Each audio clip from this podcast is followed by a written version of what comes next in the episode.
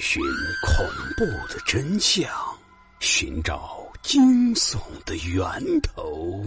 欢迎收听老刘讲故事，让你我一起彻夜难眠。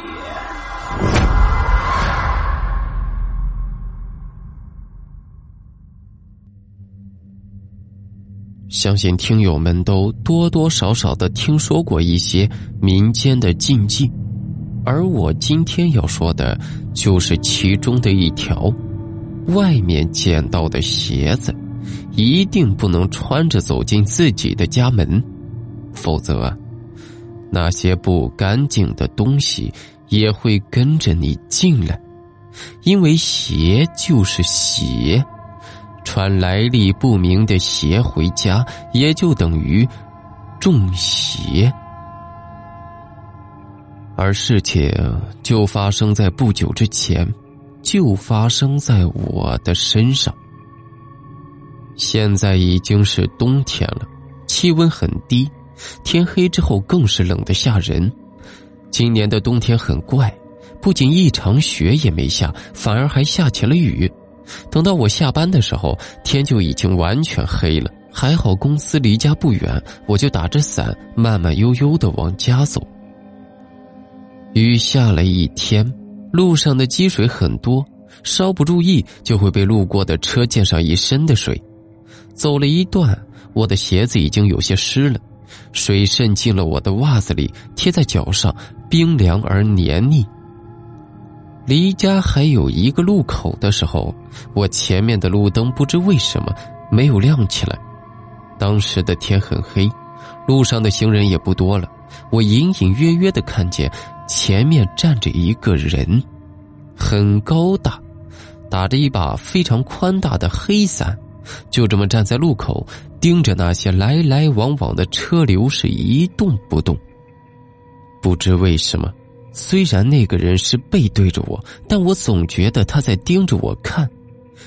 这是一种很难形容的感觉，会让你觉得后背发凉。虽然当时已经非常冷了，但是还是感觉有一股凉气从脖领子灌进去，扫过了我的背。我是下意识的觉得这个男人有一些奇怪，就想着绕开他。不过我却注意到，雨点打在那个人的伞上。再顺着伞沿流下来，居然变了一个颜色，黑乎乎的，非常的粘稠。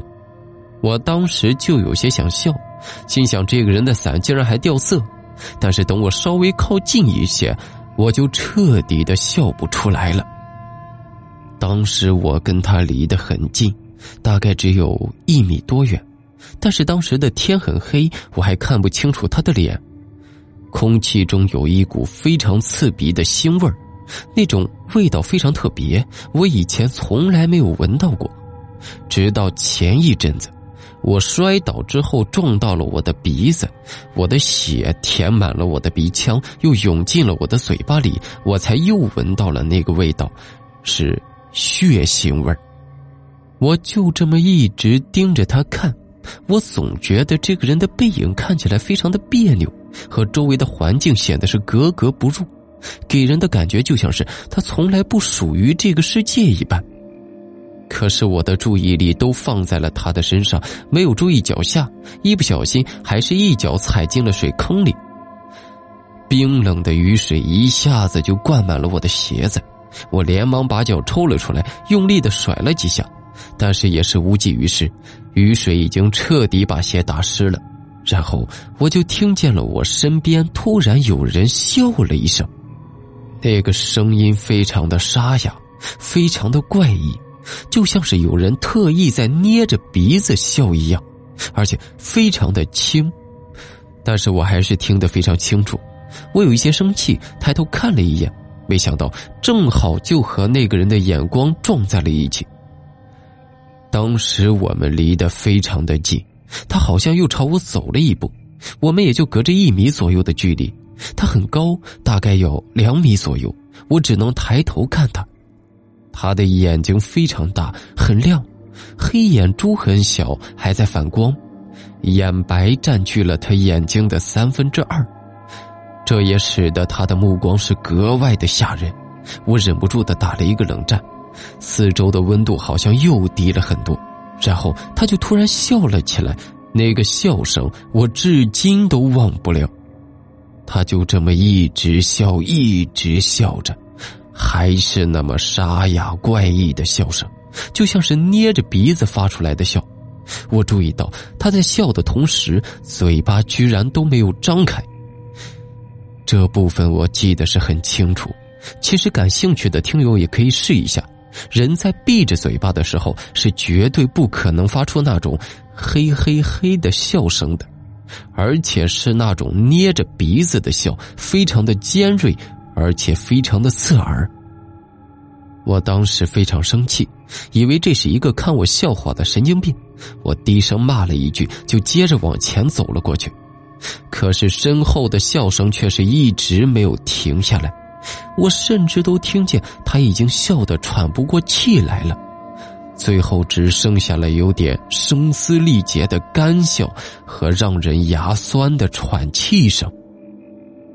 我一路上都没敢回头，就这么一直往前走着，结果不小心又踩到了另一个水坑里，这下两只鞋是彻底的都灌满了水。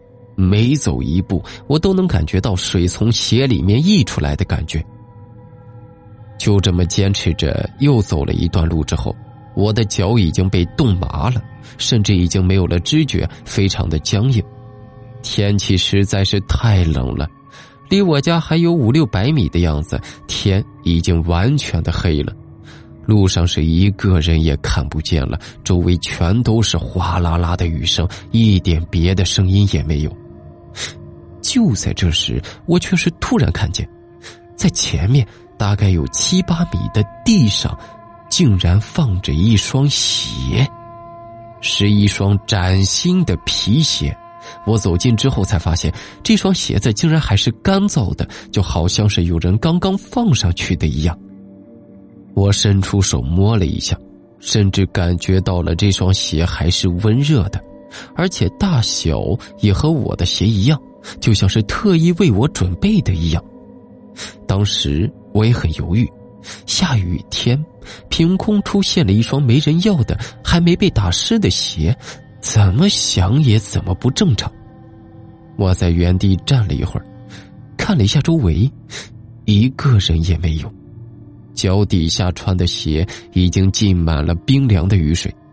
当时我也不知道是怎么想的，竟然就穿上了这双鞋。再后来，我就穿着这双皮鞋回了家。到家之后，就习惯性的把鞋扔在了鞋柜里，没去管它。可是等到我晚上睡觉的时候，怪事儿就发生了。我是独居，父母都在另一个城市，因为工作原因，才在公司附近租了这一间房子。当时我已经睡着了。恰好那天晚上，小区的供热管道出了问题，暖气不热，我就打开了空调才睡。到了半夜的时候，我忽然间就惊醒了，脑门上是冰凉冰凉的，我伸手一摸，竟然是湿乎乎的。我伸手打开了台灯，可是没有想到，台灯刚亮起来就灭了。我当时也没有多想，就伸出手又打开了一遍，可是灯又灭了。我还听见台灯的开关啪嗒一声。开关是那种按钮式的，每次开关都会有清脆的吧嗒一声。此时此刻，在黑暗中就显得更加的刺耳。我已经有一些害怕了，身上也已经冒出了冷汗，心跳的很快。我伸出手，再次打开了台灯，然后盯着台灯开关的位置。在灯光熄灭的那一瞬间，我就看见了一只惨白的手从台灯的后面伸了出来，按下了开关。我被吓得一下子从床上跳了起来，背靠着墙，大口的喘着气，浑身上下止不住的发抖。就这样等待了很久，什么事情也没有发生。我松了一口气，可是我始终不敢再打开那盏台灯。当时我是背靠着墙，面前就是床，床上面是我的空调，空调的灯亮着。不过此时我却觉得有些不对劲。我睡觉之前明明已经打开了空调，那么空调现在显示的应该是温度才对，可是现在只有亮起来的光点，而且是两个。我有一些奇怪，但还是摸索着打开了吊灯的开关。灯打开的那一瞬间，我看见了晚上回家时看到的那个男人，他就站在我的床头。两只眼睛还亮着光，他还是那个样子，站在那里一动不动，左手拿着一把雨伞，右手拎着一双鞋，而那双鞋就是我捡到的那双。我顾不上穿衣服，打开门就跑了出去，身后又传来了一阵笑声。那天晚上。我在我同事家挤了一个晚上，第二天请了个假，特地的回家去看了一眼那双鞋。那双鞋还放在鞋柜中，依旧是热乎乎的。我是想也没想的就把那双鞋扔了出去，还特意打车到市郊区扔掉的。后来听同事们说。在我家附近的路口，很久之前出过一场车祸，现场是非常的惨烈，一个打着伞过马路的男人被撞死了，听说死的时候连鞋都找不到了。听到这里，我还是一阵阵的后怕，不过好在那双鞋扔掉之后，家里就再也没有出现过这种事情。也许就是那双鞋，让我把那个东西带回了家吧。好的，各位，故事到这里就结束了。听完故事，不要忘记点赞、评论、转发一下。